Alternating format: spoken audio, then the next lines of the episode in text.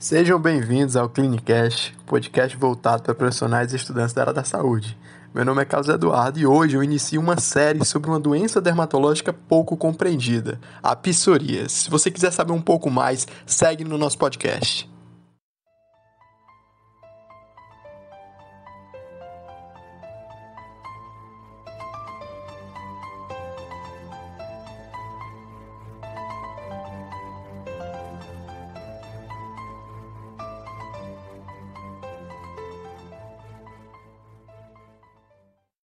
Então, a psoríase é uma doença autoinflamatória da pele e posso também dizer das articulações, visto que em 10% dos casos eu tenho uma condição associada que é a artrite psoriásica.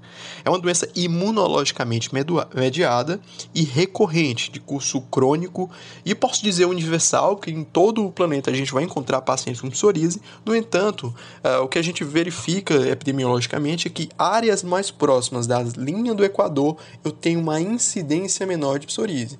Portanto, a gente imagina que o sol passa a ser um fator protetor para a doença. É uma doença de base genética com grande polimorfismo clínico. A gente vai falar hoje sobre os diversos tipos, subtipos de psoríase.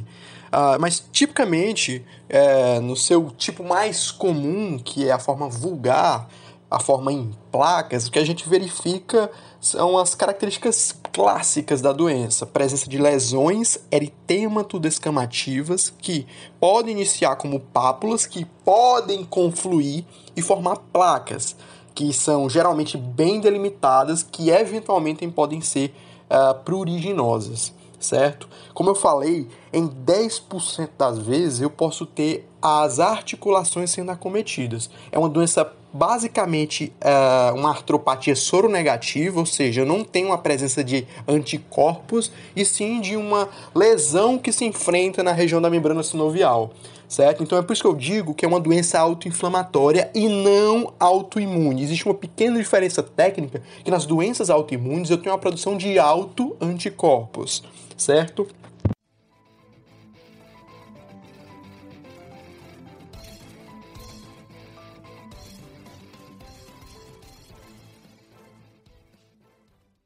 Mundialmente, cerca de 125 milhões de pessoas sofrem de psoríase.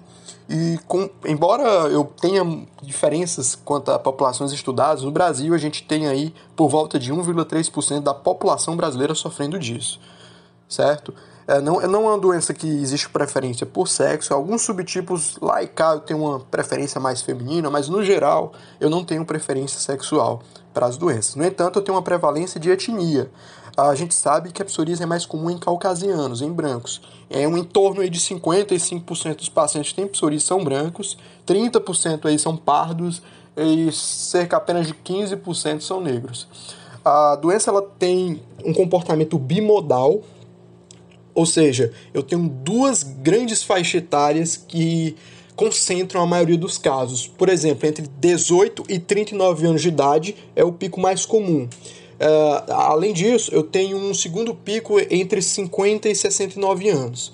Mas atenção, existem casos que o paciente pode começar a desenvolver psoríase antes mesmo de 15 anos de idade. Quando isso acontece, isso é muito sugestivo de que haja um caráter familiar na transmissão.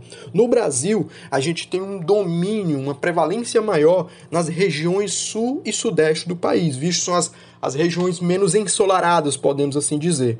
Então, como eu vi, havia dito, Áreas mais próximas da linha do Equador oferecem, fornecem maior proteção versus a psoríase.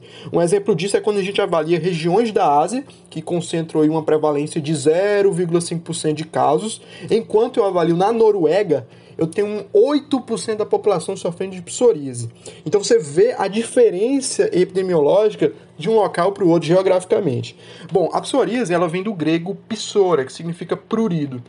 E até o final do século XVIII era uma doença que era agrupada junto com a hanseníase. Então você já imagina toda a carga estigmatizante de preconceito histórico associada a essa doença. Isso é uma coisa importante porque uma das coisas que é, mais agravam, mais tornam a vida do paciente debilitante é a redução da, da, da qualidade de vida.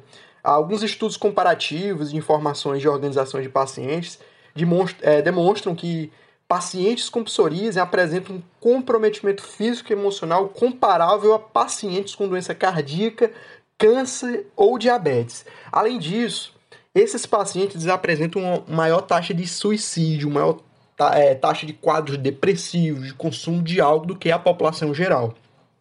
Então, a doença ela pode ser percebida como estigmatizante pelo indivíduo e pode apresentar, portanto, um significativo comprometimento às relações sociais, na autoimagem e na autoestima.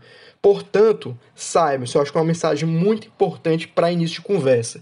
A psoríase é uma doença que abarca não somente a esfera dermatológica, mas as outras diversas esferas da vida, dentre elas a psicológica.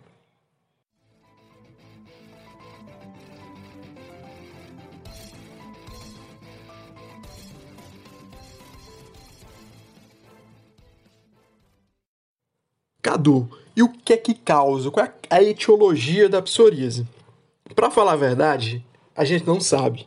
Mas o que a gente imagina que seja, seja uma combinação de alguns fatores. O primeiro deles é o fator genético. A gente sabe que existem antígenos de histocompatibilidade relacionados ao, ao MHC, que está relacionado a alguns locos gênicos que estão é, intimamente relacionados exatamente a, aos quadros de psoríase. A gente sabe, inclusive, que alguns uh, antígenos de histocompatibilidade já alteram a manifestação de uma das formas de psoríase, que é a artrite psoriásica. Então, a artrite psoriásica, a psoríase em si, ela tem sim uma base genética. Tanto que filhos que têm pai portador têm uma chance de 8% de também serem portadores da doença. Já quando tem uma mãe e um pai, ambos portadores, o filho tem uma chance de até 40% de ter. Além disso, já foi observado que em gêmeos monozigóticos essa chance pode ser até de 70% de ambos ter, se um tem, o outro ter também. Então a gente vê, verifica uma relação íntima de fato com as condições genéticas. Só para pontuar, é, existem alguns antigos de histocompatibilidade mais comuns, entre eles o HLA-B27, o CW6 e o DQ9. Ah, bom, mas não só de genética a psoríase vive.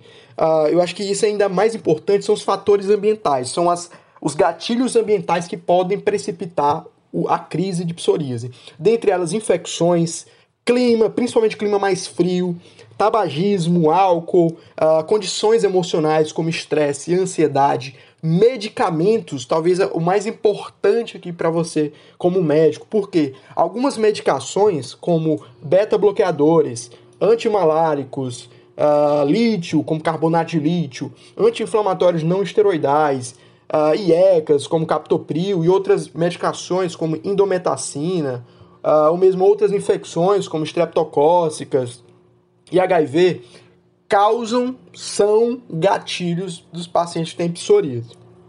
Além disso, eu tenho uma associação também com traumas, seja de qual natureza esse trauma for, um trauma cutâneo, um trauma químico, uma queimadura, isso pode precipitar o aparecimento de lesões psoriásicas. Tanto que a gente tem um fenômeno muito curioso que ocorre, ocorre tanto aqui na psoríase como também em líquen plano, que é o fenômeno de Kebner. O que é, que é isso? O fenômeno de Kebner, também chamado de fenômeno isomórfico, é quando um trauma, ah, um estresse na pele, simula serve como gatilho para aparecer as lesões. E existe também, curiosamente, aqui um Kebner reverso, ou seja, o paciente tem lesões, eventualmente ele sofre um trauma naquela região, faz uma cirurgia naquela região, esse, essa lesão ela pode desaparecer por causa do trauma. Bom, eh, a gente tem estudos, inclusive do New England de 2013, de uma relação entre pacientes que faziam acupuntura e, a, e o surgimento de lesões é, nessas mesmas regiões que foram é, co colocadas as agulhas de lesões semelhantes à psoríase em pacientes que já tinham até mesmo controlado ela. Bom, a gente sabe que variações climáticas também podem servir como gatilho e mesmo fatores endócrinos como puberdade, menopausa, pós-parto, existe um tipo de psoríase pustulose, que é um, de, um desses tipos, que está relacionado principalmente ao terceiro trimestre da gravidez e o período pós-parto. Portanto, a gente tem uma associação entre fatores genéticos, fatores ambientais que levam a resposta imunomediada autoinflamatória que simula as lesões psoriásicas.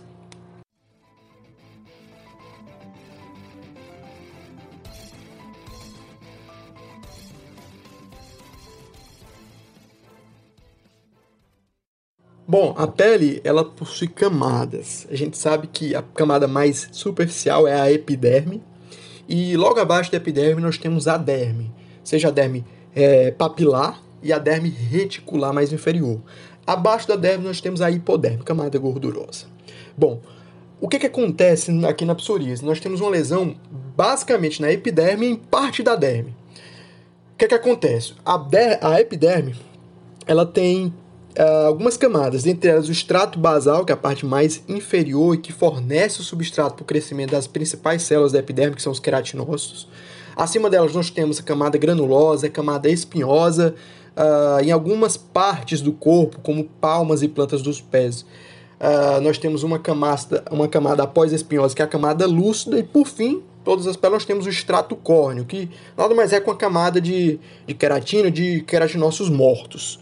O que acontece fisiopatologicamente na psoríase é uma atividade inflamatória que se concentra principalmente na derme papilar, gerando o que a gente conhece como lesão eritematosa, é o eritema da psoríase, e também um outro evento que talvez seja o mais interessante, o mais importante aqui, que é a hiperproliferação da epiderme, principalmente às custas dos queratinócitos. O que a gente verifica então é um espessamento, é descamação por causa dessa sobrelevação que pode formar uma placa na pele.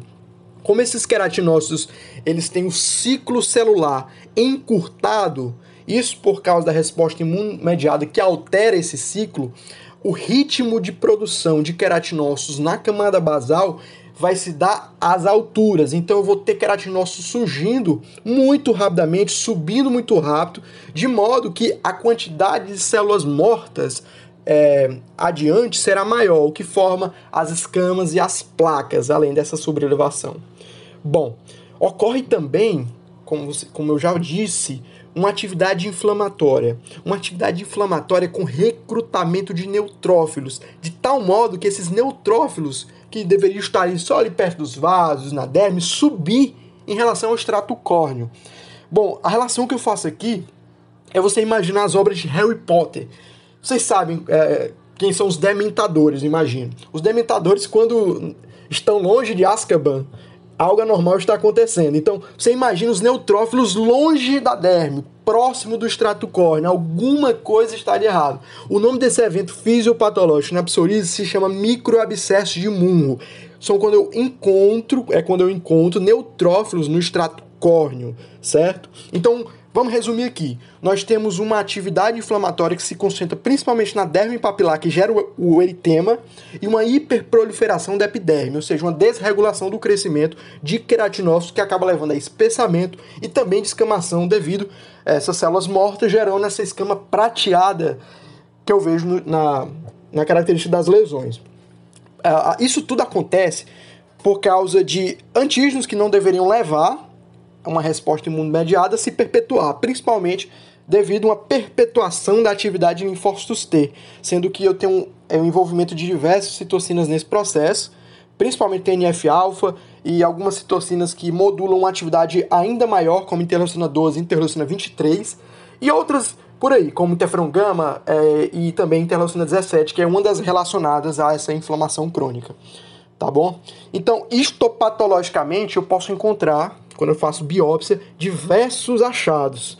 Dentre eles, a, a paraceratose, que seria o aparecimento de núcleos de células na camada córnea, ou seja, o crescimento se dá tão rápido que o extrato córneo recebe queratinócito ainda com núcleo, coisa que não deveria acontecer. Uh, eu posso ver também ausência de algumas camadas, como por exemplo a camada granulosa, espessamento de camada espinhosa, que chama de acantose, atrofia de, áreas suprapapilares devido ao processo inflamatório, Uh, papilomatose, que significa projeção das papilas dérmicas sobre a epiderme.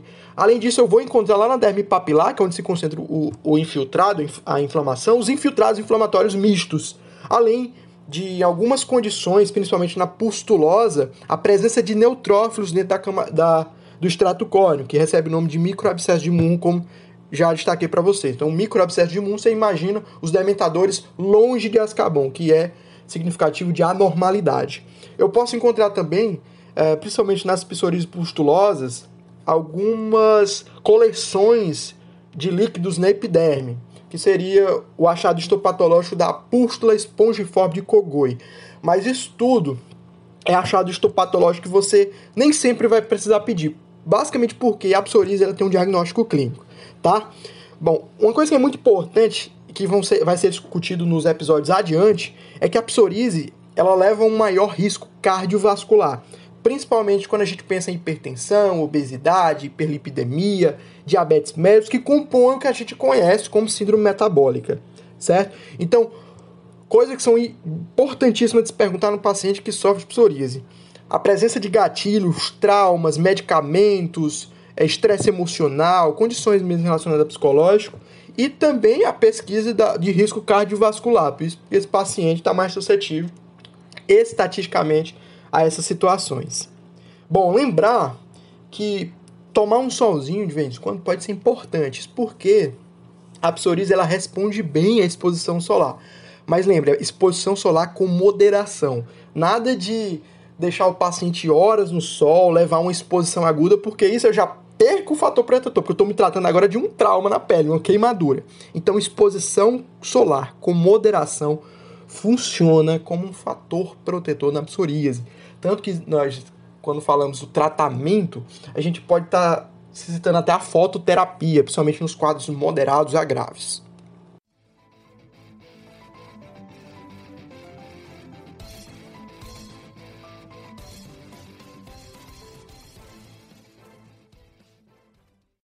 Ok, Cadu, mas você me falou que a psoríase ela tem um amplo espectro clínico, tem diversas formas, diversos tipos. Verdade.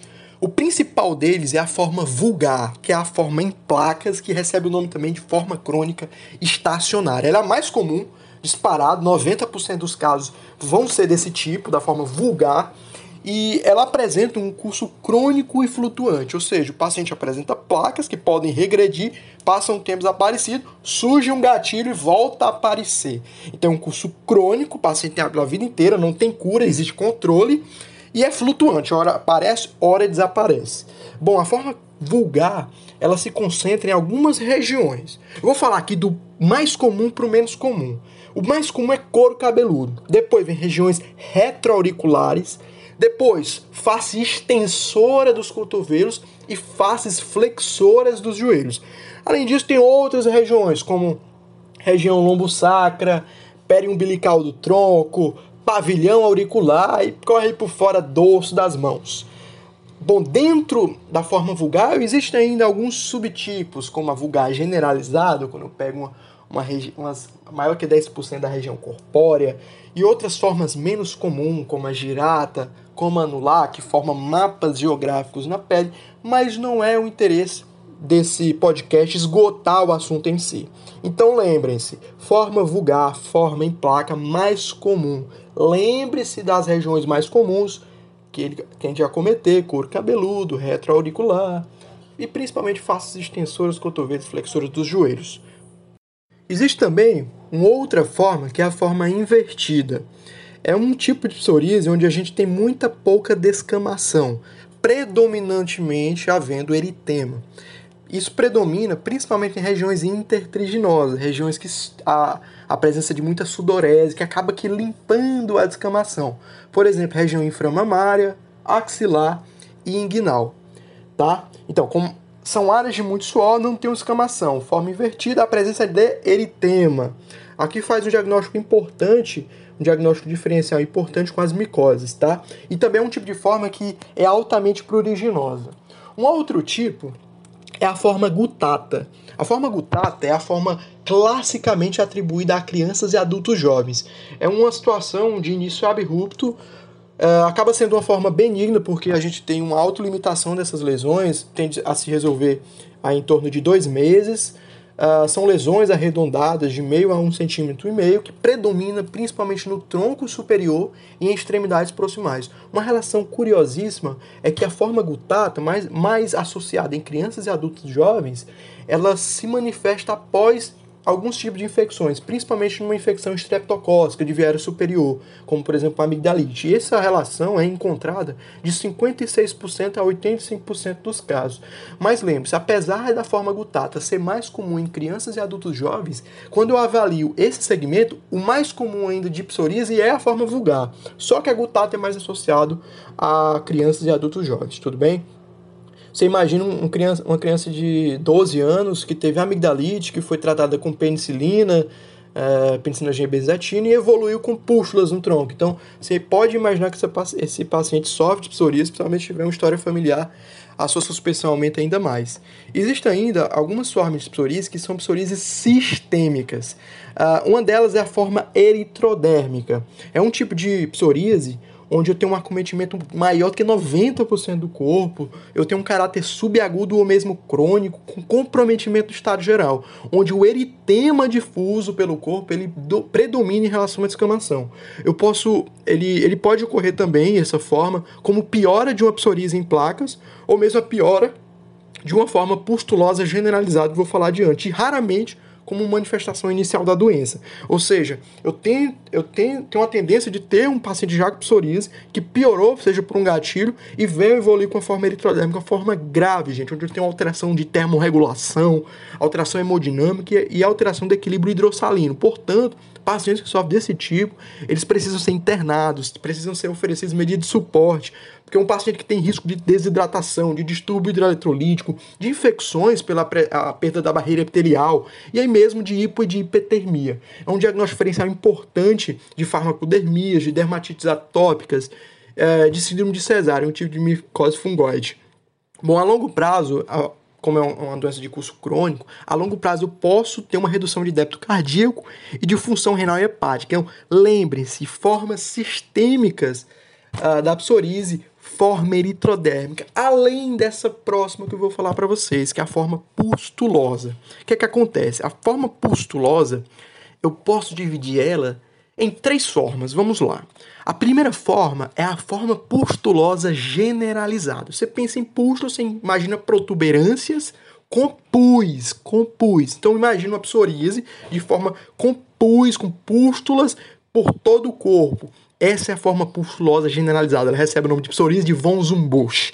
É uma doença hiperaguda e episódica com sintomas sistêmicos e que normalmente tende a aparecer após o paciente fazer uma suspensão abrupta de corticoide e de outros fatores de piora, uh, como por exemplo hipocalcemia, uh, infecção e uma terapia tópica muito errada, intempestiva.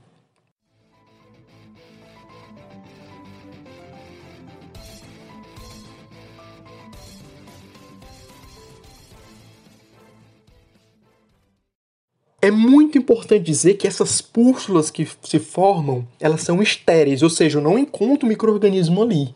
Isso porque é uma doença autoinflamatória, não é infecciosa. Ela tipicamente surge de forma súbita, com febre alta, mal-estar, fraqueza, leucocitose neutrofílica, aumento de VHS, velocidade de hemossedimentação e mesmo hipocalcemia. A erupção pustulosa ela aparece logo após a febre e vem em surtos que duram uh, vários dias. Então o paciente ele é confrontado com uma alta liberação de mediadores inflamatórios, que pode levar até mesmo a complicações, como sepse e choque. Bom, existe um tipo de forma pustulosa que é associada a grávidas, que seria uma forma de psoríase pustulosa disseminada. E a esse nome recebe o impetigo epertiforme. Isso porque a formação dessas pústulas podem similar, ser semelhantes né, a herpes. Então, forma generalizada von Busch. Forma disseminada na gravidez, impetigo epertiforme. E existe um terceiro tipo, que é a forma localizada, que pode se manifestar de forma palmoplantar, essa sendo mais comum em mulheres, e uma acrodermatite, a acrodermatite contínua da psoríase, também chamada de acrodermatite de Alopor.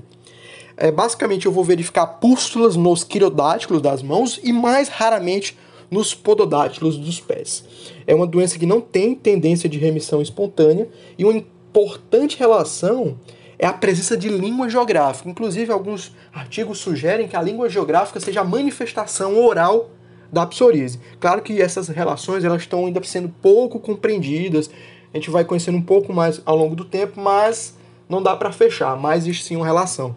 A gente verifica 15, 20% dos casos de psoríase com lesões orais, sendo uma delas a língua geográfica.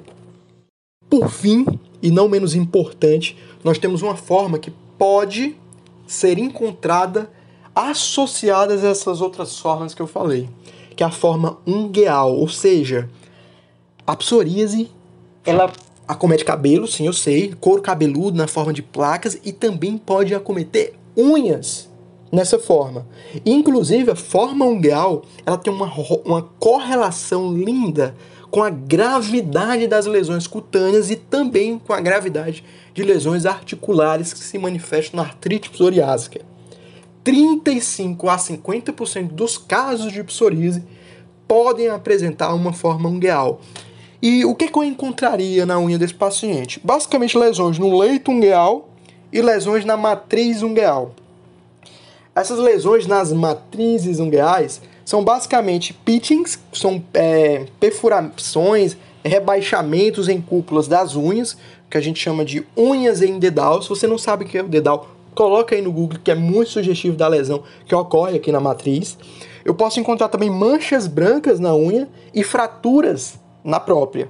Além disso, eu posso ter uma lesão de leito da unha, com manchas, principalmente manchas amareladas, que a gente chama de manchas em óleo, também a presença de fraturas mais distais, espessamentos da unha e também hemorragias em estilhaços.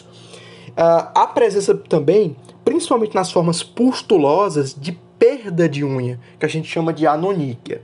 Então lembre-se, psoríase, sempre avaliar as unhas dos pacientes. Inclusive, nós temos uh, escalas de gravidade que avaliam unha por unha do paciente, vendo suas lesões, se presentes ou não. Por quê? Porque indica prognóstico, se correlaciona com a gravidade não só das lesões da pele, como também das lesões em articulações, que vai ser podcast nosso por último, tá bom? Então, gente, recapitulando, a psoríase é uma doença autoinflamatória da pele que pode também encontrar subsídio nas articulações e piora estado metabólico, está relacionado a síndromes metabólicas.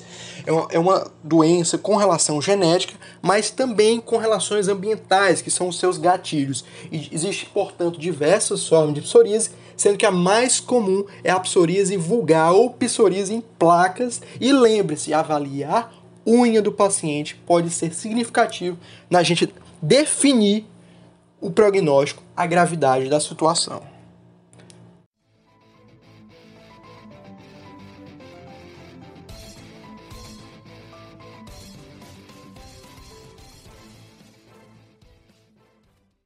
Então, por hoje é só, gente. É, Fica aí um abraço para vocês. Espero que tenha sido é, elucidativo esse pequeno podcast sobre uma introdução à psoríase.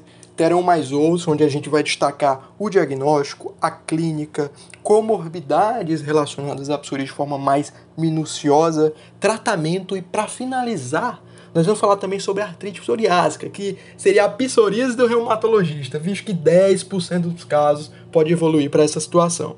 Espero que vocês tenham um bom dia, um bom proveito e até a próxima.